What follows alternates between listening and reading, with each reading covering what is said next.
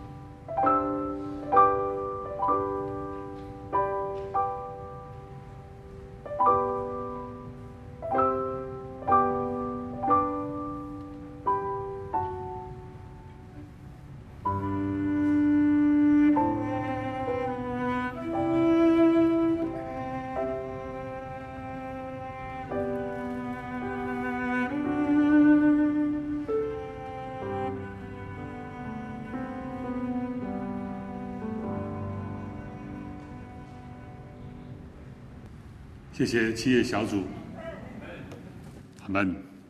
那我们一同来看今天的信息经文，感谢主，上个礼拜主日的信息，我们完成了《使徒行传》。从本周开始，我们进到《以斯拉记》。啊，今天是《以斯拉记》第一章，我们来同读今天的信息经文，在第《以斯拉记》的一章一到十一节，请各位仔细的看，容我来读《以斯拉记》一章一节：波斯王古列元年，耶和华为要应验借耶利米口所说的话，就激动波斯王古列的心。使他下诏通告全国说：“波斯王古列如此说：耶和华天上的神已经将天下万国赐给我，又嘱咐我在犹大的耶路撒冷为他建造殿宇。在你们中间，凡做他指明的，可上犹大的耶路撒冷，在耶路撒冷重建耶和华以色列神的殿，只有他是神。愿神与这人同在。凡剩下的人，无论聚居何处。”那地的人要用金银财物牲畜帮助他，另外也要为耶路撒冷神的殿甘心献上礼物。第五节，于是犹大和便雅悯的族长、祭司、利未人，就是一切被神激动他心的人，都起来要上耶路撒冷去建造耶和华的殿。他们四围的人就拿着银器、金子、财物、牲畜、珍宝帮助他们。另外还有甘心献的礼物。古列王也将耶和华殿的器皿拿出来，这器皿是尼布甲布萨从耶路撒冷掠来，放在自己神之庙中的。波斯王古列派库官米提利达将这器皿拿出来，按数交给犹大的首领色巴萨。器皿的数目记载下面：金盘三十个。银盘一千个，刀二十九把，金丸三十个，银丸之次的四百一十个，别样的器皿一千件，金银器皿共有五千四百件。被掳的人从巴比伦上耶路撒冷的时候，色巴萨将这一切都带上来。今天在我们当中证道的是葛乃进牧师，题目是甘心献上，把时间交给葛牧师。各位弟兄姐妹平安，很高兴我们。今天开始进入到我们教会安排下半年，嗯，以斯拉尼西米的嗯信息经文里面，经文一开始呢，直接提到了波斯王塞鲁士元年，塞鲁士呢，嗯，Cyrus，他其实在他的家族。啊，帝王排行他是塞鲁士二世大帝哈，他还有一个祖父一世，在我们的呃经文圣经版本有时候叫他叫居鲁士啦，有时候也把它翻成是古列王，他在位时间二十九年，听说史学家讲他说他其实为人很宽大，他很聪明，也是一个。很有谋略的国王，当时他即位的时候啊，波斯还不叫波斯，只是当时叫做米底马代王国的一个小小的附庸国，疆土也没那么大。那么在主前五百五十九年的时候呢，他就继承了父亲的王位。即位之后呢，他把各部哈散乱的啊。整个一些呃小部落啦，慢慢的收归麾下，但是他收归他号召的速度实在是非常惊人，简直可以用势如破竹的呃这个形容词来。加入麾下的人越来越多，他也不知道是为什么那么多人要加入，他快速的崛起哈，很短的时间里面就非常的壮大哈。听说他的口头禅哈是每一次。基本上在并吞其他的部落的时候啊，嗯，还没来得及到战地呢，就打赢了；还没有嗯开始战斗呢，就人家就投降了。所以他每次的那口头禅，好像说啊，人家来报捷报的时候，他的口头禅是：“我们又打赢了吗？我们又打赢了吗？” 他自己好像还不太相信。接着他。兵攻马代，怎么打下来的？所有马代人听说他的威名显赫，直接带枪投靠来投靠他，所以马代很快就亡了。那么塞鲁士呢？他一个部落一个部落慢慢的越来越扩大之后呢，他先蛮有头脑的哈，先远征小亚细亚，然后。当时呢，先打一个非常富有的呃吕底亚王国，然后又把军队没有没有直接哈、哦、移动，直接往北转移哈、哦，先把里海跟印度西北边的宽阔的山地的呃所有的一些疆土，先把它并吞哈、哦，先并吞周边的，建指波斯帝国。西元前五百四十七年，那个时候。他把算是另外一个波斯以外的一个蛮强的嗯亚述灭掉了，中东版图这个时候已经剩下波斯跟巴比伦成为对峙的局面。终于在主前五百三十九年呢，塞鲁士发动最后一战。跟巴比伦的嗯决战，结果我们又打赢了吗？巴比伦这个时候的大都督、都督大将军哈叫舒以兰，竟然连打都没打，直接带妾投降，所以他一路呢势如破竹，没几天的时间，十月十六号呢，直接就开兵到围攻。巴比伦的首都巴比伦城，那围攻的时候呢，他想这工程很难，突然发现这个城下面有一条河，所以呢，他灵机一动，把那条河呢就把它改道，没几天的时间呢，那个河水干了之后，他们就从河道潜进去了，一个偌大的巴比伦王国。十七天就被他拿下来了，非常非常的顺利。国王巴比伦的国王拿波尼度也被俘虏了，所以在整个全民的呼喊声中哦，人家很欢迎他的。为什么？因为巴比伦帝国是非常的严刑峻法，它是非常非常严厉的呃一个帝国。然而呢，塞鲁士呢，为人很豪爽。很喜欢交朋友，所以他对战俘啊，他对呃兵士，他对这些被掳的人呢、啊，打败的人，非常非常的宽大哈，都不给人家难看，嗯、很很有王者气度，所以全巴比伦城的人呢，全部都在热烈欢迎他。听说他走进去的时候，自己嘴巴还在喃喃自语，他说。真的吗？我们又打赢了吗？他一直不太敢相信，说自己为什么窜红的速度是这么快。更夸张的是，当波斯帝国已经并吞巴比伦之后，所有巴比伦版图西边一直到埃及所有的其他国家，不费一兵一卒，全部带枪投靠投靠。投降他，所以整个波斯帝国在短短的几年时间，全部都建立起来了。红到连他自己都不相信。早期的历史学家约瑟夫呢，记载了一件事情，说当波斯帝国的这位啊塞鲁士王呢称霸不久，哈上朝的时候。他有一次听到他的国师级的里面的某个参谋跟他讲一件事情，他非常的惊讶。这位国师级的口中跟他讲是说：“你今天快速崛起，成为世界的霸主。”哈，其实这件事情在一百五十年以前，犹太人的经文里面、圣经里面就已经提到这个预言嘞。而且是三番四次的都提到塞鲁士的名字，这已经非同小可。在以赛亚书的里面就有四十四章、四十五章，几乎是全章哈，很多的版面全部都提到塞鲁士。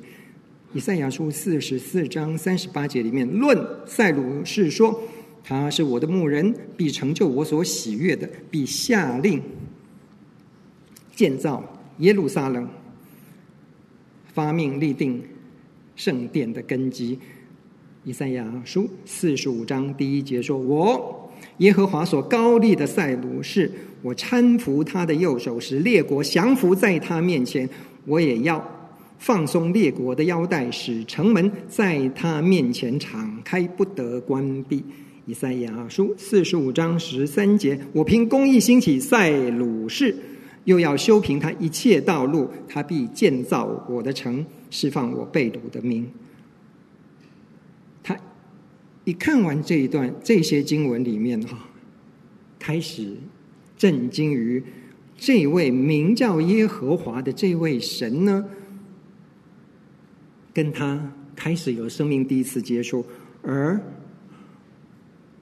在圣经里面所提到要塞鲁士建成，要塞鲁士释放被掳之民的这个预言。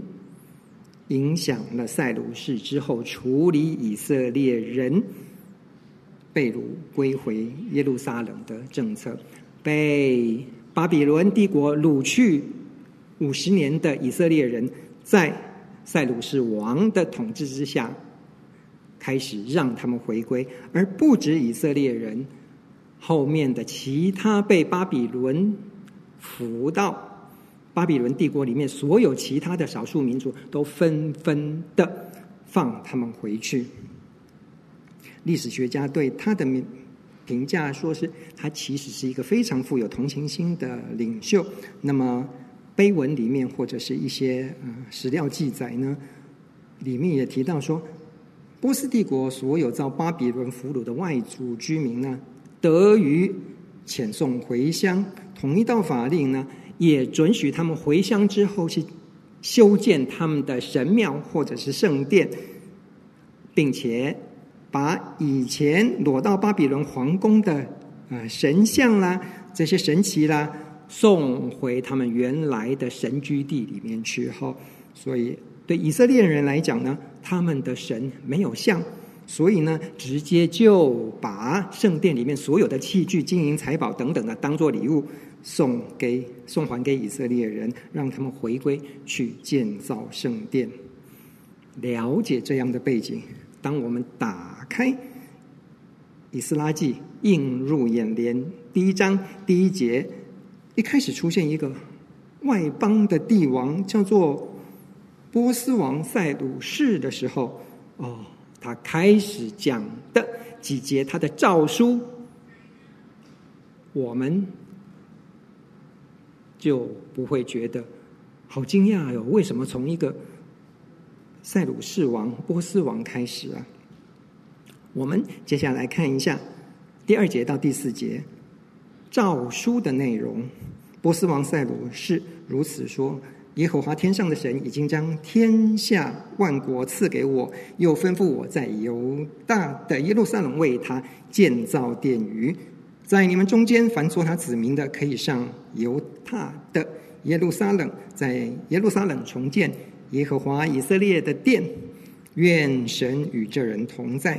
凡剩下的人，无论寄居何处，那地的人要用金银、财物、牲畜帮助他。另外，也要为耶路撒冷神的殿甘心献上礼物。这诏书，我们大概。把它分成三部分来理解。一开始讲到这诏书，为什么他会发这诏书呢？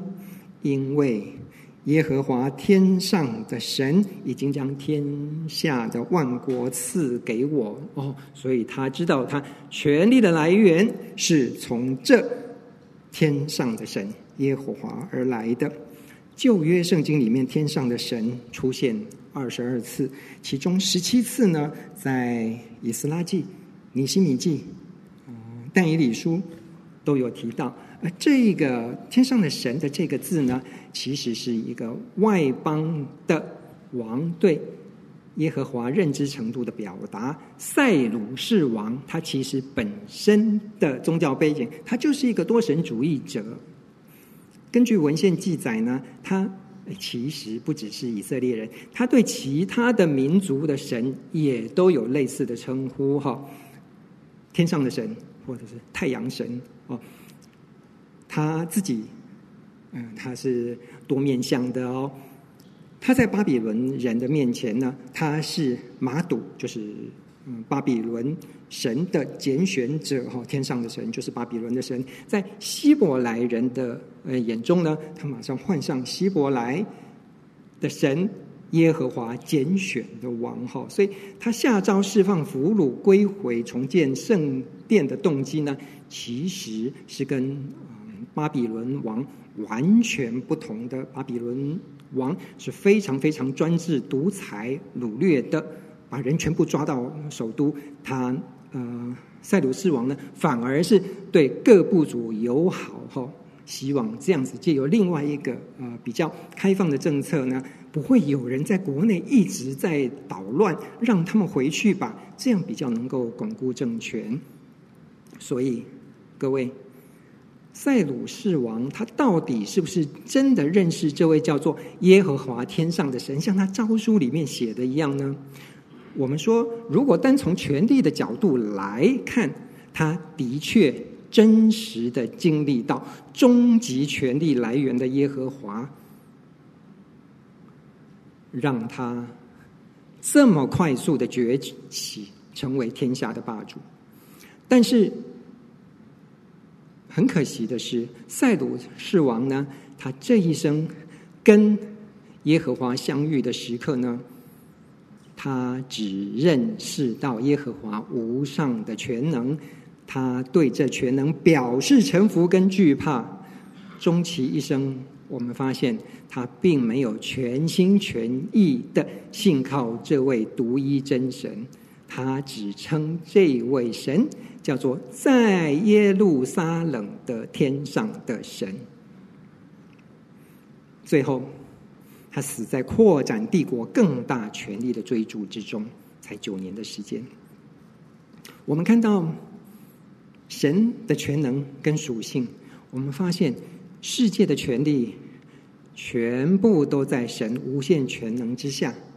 箴言二十一章第一节说：“王的心在耶和华手中，好像龙沟的水随意流转。”各位，神可以用战争、瘟疫、王权、奴役等各种的方式，作为惩罚人恶贯满盈的工具。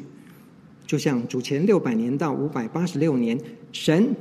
使用巴比伦王尼布甲尼撒，把以色列人三次掳到分批掳到巴比伦，不断的进攻耶路撒冷，最后把耶路撒冷米平了。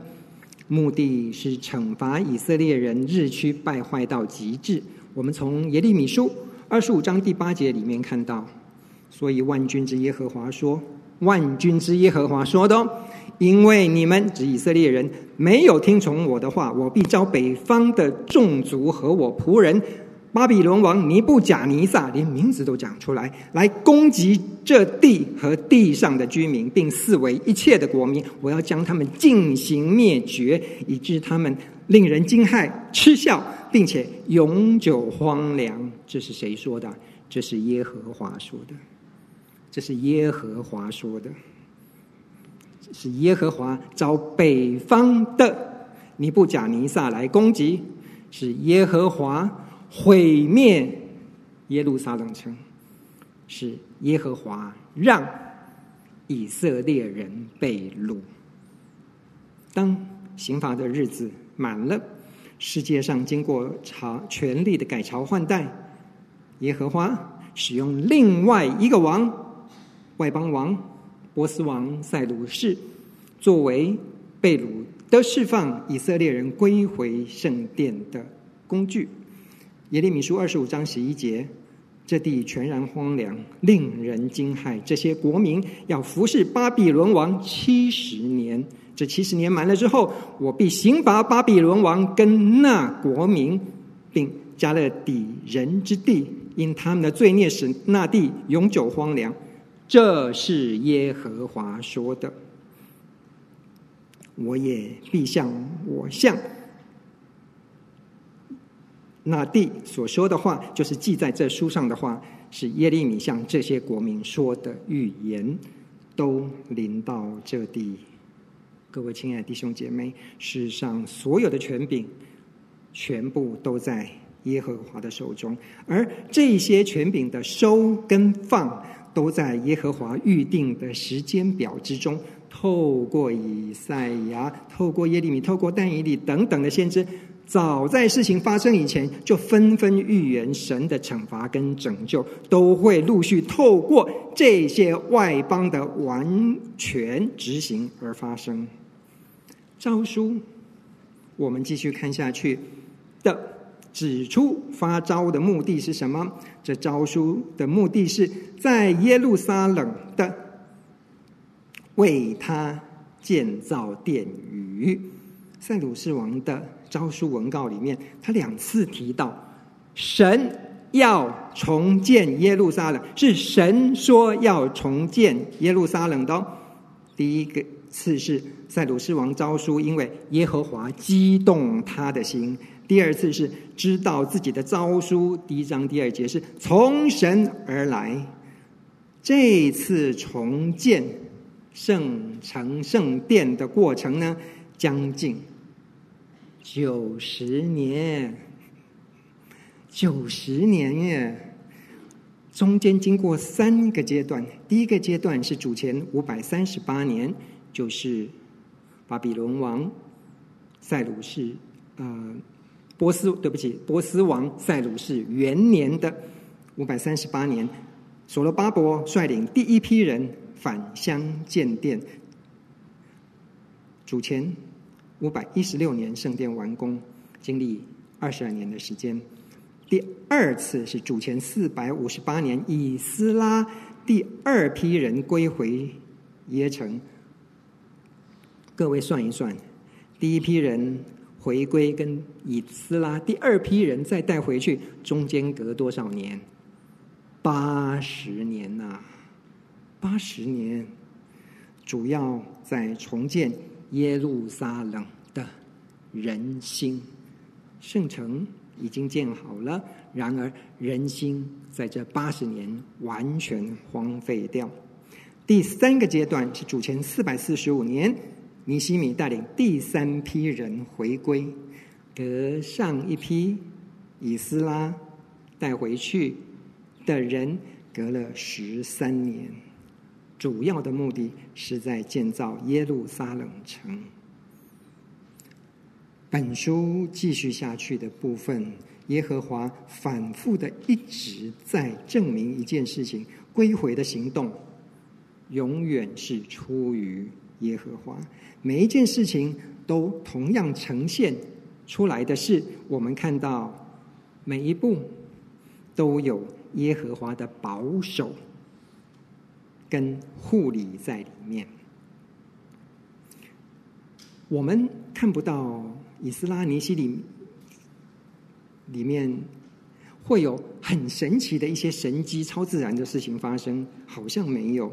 但是一个王接着一个王所做的任何决定，都是在神平静无声之中，慢慢的策动出来的。譬如他激动波斯王。的心，以斯拉记第一章第一节，那些归回的人也都是被神激动了心。第一章第五节，以斯拉成功返回耶城，是因为第七章第九节，神施恩的手帮助他，神使亚达薛西王另外一个王起心意，以及亚达薛西王帮助重建圣殿工程。第七章二十七节。尼西米中，尼西米记中，我们看到记载，耶和华又使王喜欢差遣尼西米回去翻转前面的政策。哦，这是王喜欢尼西米回去，把他叫回去的。又使尼西米心里率先想要修建城墙。尼西米记二章十二节，然后其他人也一起跟着侍奉。一步一步水到渠成，你都会发现，都是耶和华在背后起心动念，激动王或者是激动这些人民，一个一个一个，一步一步一步，在重建事情上引导所有的百姓归回重建。我们不断看见的一件事情是，耶和华全程与他的百姓一同重建，也在全程里面保守他的百姓每一步重建顺利。有。这样的一位神在保守重建的时候，你会发现所有攻击他们的敌人攻击行动完全无效。无论他神所使用的方法是借由人民自己辛苦的戒备，或者是勤奋的工作，有时候也会让君王派出军长跟马匹来护送尼西米。第二章第九节，或者是在安静无声之中。悄悄的让以斯拉安全的回去，种种的方法，我们都看到，神全程都在前在后在明在暗的保护护理这个重建的过程，九十年的时间呐。我们从诏书里面看到整个的执行步骤。执行名单发现有人奉献的人的名单，有奉献礼物的名单。耶和华的子民回到耶路撒冷，留在帝国波斯帝国或巴比伦帝国境内的人，在财务上要帮助重建圣殿的施工。第一个，在你们中间凡作他子民的，可以上耶。犹大的耶路撒冷，在耶路撒冷重建耶和华以色列神的殿。第二个，凡剩下的人，无论寄居何处，那地的人要用金银财物牲畜帮助他。另外，也要为耶路撒冷神的殿甘心献上礼物。塞鲁士王委任被掳归回的人，像他自己一样，奉耶和华的命令，一个很明确的执行。目标是第一章第二节，在犹大的耶路撒冷为他建造殿宇，为神建造殿宇，并且要为神的殿甘心献上礼物，重建圣城跟耶路撒冷就是归回的主要特色。因此，《以斯拉记》这本书。的前半部一到六章的重点都集中在记录如何完成重建圣殿，而详细的列出了一份礼物清单，甘心献上献殿的礼物。圣殿在主前五百一十六年第六章十五节里面记录到建造完成了，然而。本书后半部第七章到第十节这落落长的经文里面，跟另外一卷书连在一起的尼希米记之中，总和看起来，详细的列出了七份各项人名名单，人名各项人名名单，比礼物清单还要多得多。除了代表所有甘心献上自己、投入在献殿各种不同工作的详细名单，最重要、最重要的一点告诉我们：重建工作最重要的是后半段的重建人心，重要性超过于前面的硬体的重建。神的心意是要借由投入。重建圣殿的工作，在这些工作里面，重建这些人的信仰，重建这些人的神人关系，重建这些人的婚姻，重建这些人的圣洁，重建这些人的人生。于是乎，每一位甘心献上自己、回归耶城、重建圣殿者的名单。最终，我们读来变成成为记录神重建这名单上每一个人人生的名单。重建圣殿者的名单最终成为记录神重建每一个名字人生的名单。第一章第三节里面，我们清楚的看到一件事情：在你们中间，凡作他子民的，可以上耶路撒冷，在耶路撒冷重建耶和华以色列神的殿。愿神与这人同在。阻止重建圣殿，为什么这么重要呢？塞鲁士的诏书、以斯拉记、哈该书、撒迦利亚书，为什么都不约而同的看重这个重建圣殿的主题呢？我们甚至可以把以斯拉记的副标题，可以把它命名为“重建圣殿”。一点都不夸张。从神创造人开始，他有一个心意，就是要与人同在，住在子民中间，属他的子民。然而，从伊甸园被罪污染之后，门口开始有持着火箭的天使把守，神真正与人同住的圆满实现，就不在于伊甸园了。必须到新天新地的时候，才有可能完全实现神人同住。出埃及之后，神在堕落的人间仍然预备了一个地方，人可以跟他相会，表征神与人的同在。我们可以从会幕，我们可以从旷野的云彩、火柱、约柜。会幕，甚至立国之后每一个时代的圣殿，这些特别的显现，神与人同在，叫做 Shakina，意思是这位拯救以色列脱离立国之后建圣殿的奴役命运的耶和华，虽然人看不见他，但是他却是真真实实的住在。子民中间，你看不到神，但是你却清楚的看到神与人同在。透过圣殿，透过会幕，透过云柱，透过火柱，透过约柜，透过这些 Shekinah，看到神与人同在。撒母耳记下第七章十一节，大卫开始为神建立圣殿的这件事情，开启了一个新局。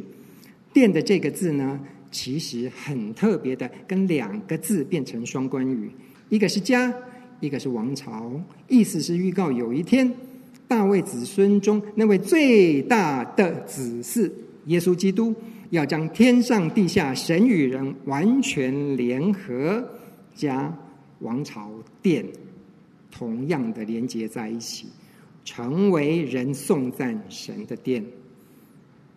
特别的一点是，耶和华允许所罗门王为他建殿之后的那段非常美的祷告词，《列王记上》八章二十七到二十九节里面讲到：“神，你果真住在地上吗？看啊，天和天上的天尚且不足你居住的，何况我所造的这个殿呢？愿你昼夜看顾这殿。”就是你应许立你为名的居所，求你垂听仆人向此处祷告的话。很聪明的所罗门王抓到建殿的一个非常重要的特性，是彰显神的两个特性：一个是神的超越性，一个是神的临在性。在人造的圣殿之中，神的超越性跟神的临在性。完美的结合跟彰显，意思是高高超越天跟天上的天的这位神，他居然也亲自应许，在降到地上的圣殿里面的居民之中，中间真正完美融合的这个状态，要到那一日，主耶稣基督引导。所有的子民到达启示录二十一章里面讲的新天新地，这时候没有圣殿，不需要圣殿，神亲自与人在新天新地同在，神亲自成为他们的光，多么荣美的光景！然而，在那一日来到之前，每一个时期的每一座圣殿都属过渡性质，神不需要这些圣殿。然而，每个世代的信徒却需要一座实质的圣殿，在这里面敬拜神，在这里面向神祷告，而神也乐于应许。好，我愿意与你们同在里面敬拜，听你们的祷告。神的同在跟同住不会。因为人所造的建物而有不同，不同的是，神人对神同在的反应有所差别。每一个时代都是这样。亲爱的弟兄姐妹，我们今天从波斯王塞鲁士的诏书里面，我们看见在同一个大时代的背景之下。可以分成三类族群的人，他们各自在分属三种不同的环境跟处境，各自以不同的选择方式回应这位超越，但是却是真实临在他们生命中的神。三类，第一类，我们以波斯王塞鲁士为代表，他在快速登上天下王权权力巅峰的顶端的时候，见到了这位神，经历了这位掌握全宇宙全能耶和华的同在，而他对这位神同在的回应是什么？他是急着想把这位耶路撒冷的神，哎，把你送回去耶路撒冷好不好？不要来管我，原本属于。耶路撒冷的器物什么？哎呀哎呀，神啊，你都拿回去！哎，属你的命，哎，都拿回去，都拿回去，我没有要，原封不动的归还耶路撒冷，这就是他的极限了。重要的是什么？重要的是之后继续在他擅长的权力场上继续的征战。九年以后，他在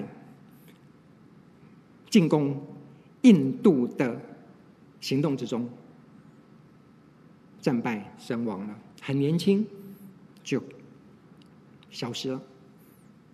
第二类的人，代表是经历了五十多年的被掳、分散寄居在巴比伦帝国，现在变成波斯帝国四围的以色列渔民。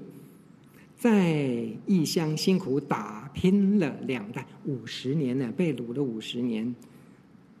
犹太人很聪明的，经历敌人的攻击，我们可以发现，他们辛苦的工作，他们辛苦的积攒钱财，他们经辛苦的经营，辛苦的生活，在以斯帖之中，我们看到周围的人对他们是不友善。你看哈曼设计狠毒的种族灭绝计划之下，他们灭绝了吗？没有。民族蒙耶和华的保守而不致灭绝，这些在救恩之中经历耶和华同在的被掳之民，他们选择在被掳之地继续生活，过光明节，点光明灯。他们累积两代人的产业跟基础，老实说。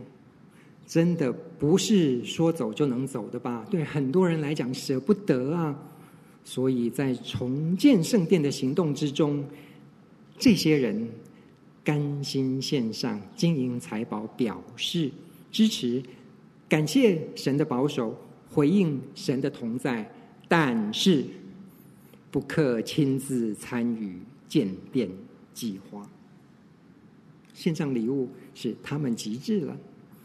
第三类人是上耶路撒冷重建圣殿这一群，他们选择亲自回归圣地。这群人向往以建造神与人同住的实体圣殿，回应神与他们同在的事实，回应神的感动，毅然决然踏上新一代回归重建圣殿与圣城之路。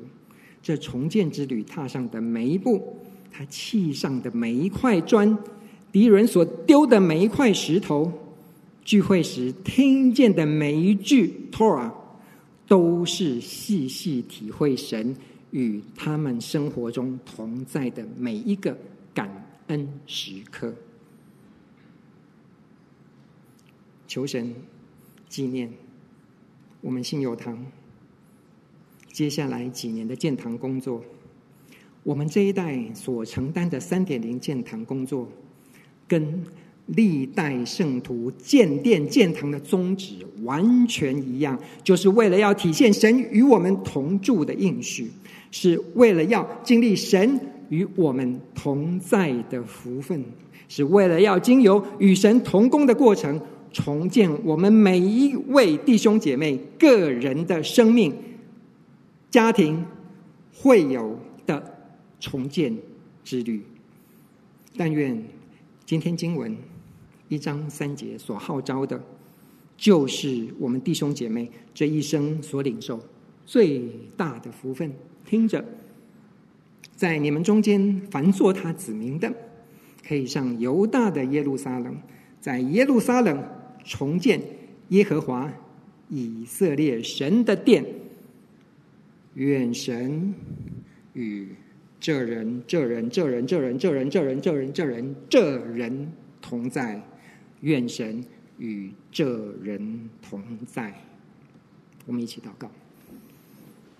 亲爱的天父，谁能登耶和华的山？谁能站在他的圣所？就是守洁心清、不向虚妄、起誓不怀诡诈的人。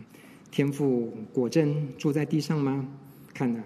天上跟天上的天尚且不足你居住的，何况我们所要建的殿呢？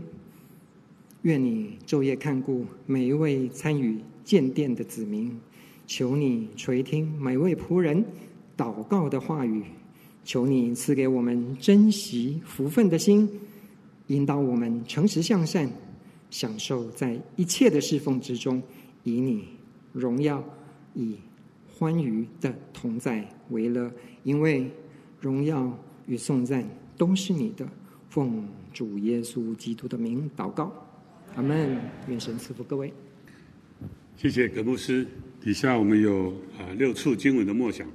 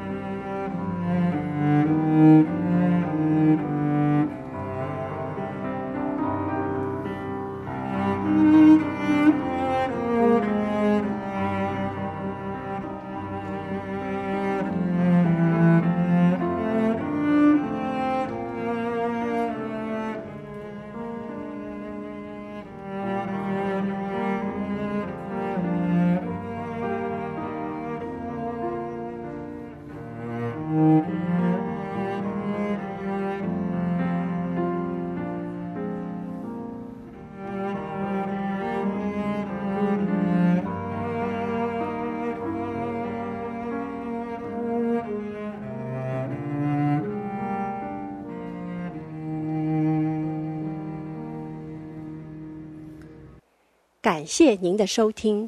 若需进一步详细资讯，请上本堂网站：www 点 hfpchurch 点 org 点 tw。本堂地址：台北市罗斯福路三段两百六十九巷五号。谢谢。